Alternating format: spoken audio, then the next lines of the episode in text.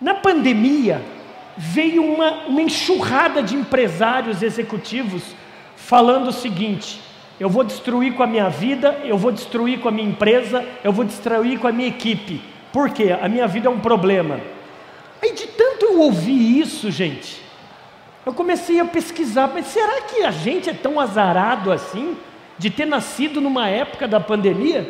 Só que vem comigo, de 1900 a 1960, olha só o que aconteceu. Se a pandemia gerou quase 7 milhões de mortes e é uma tragédia, em 1919 nós tivemos 70 milhões de mortes. Um terço da Europa morreu com a gripe espanhola.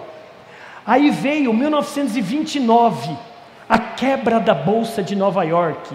Muitos empresários tiraram a própria vida, inflação, recessão, desemprego. Aí veio a Primeira Guerra, a Segunda Guerra Mundial, divisão das Coreias, divisão das Alemanhas, Estados Unidos e Vietnã. E posso falar um negócio para vocês?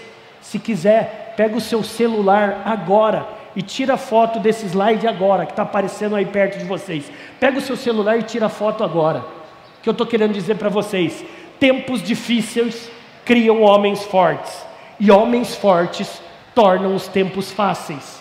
Sabe, gente, se você está passando esse problema na sua vida hoje, por mais doido que possa parecer, eu vou te falar: agradeça a Deus. Agradeça a Deus, porque é esse problema que vai fazer você mostrar para que, que você veio. Faz sentido isso, gente? Sim ou não?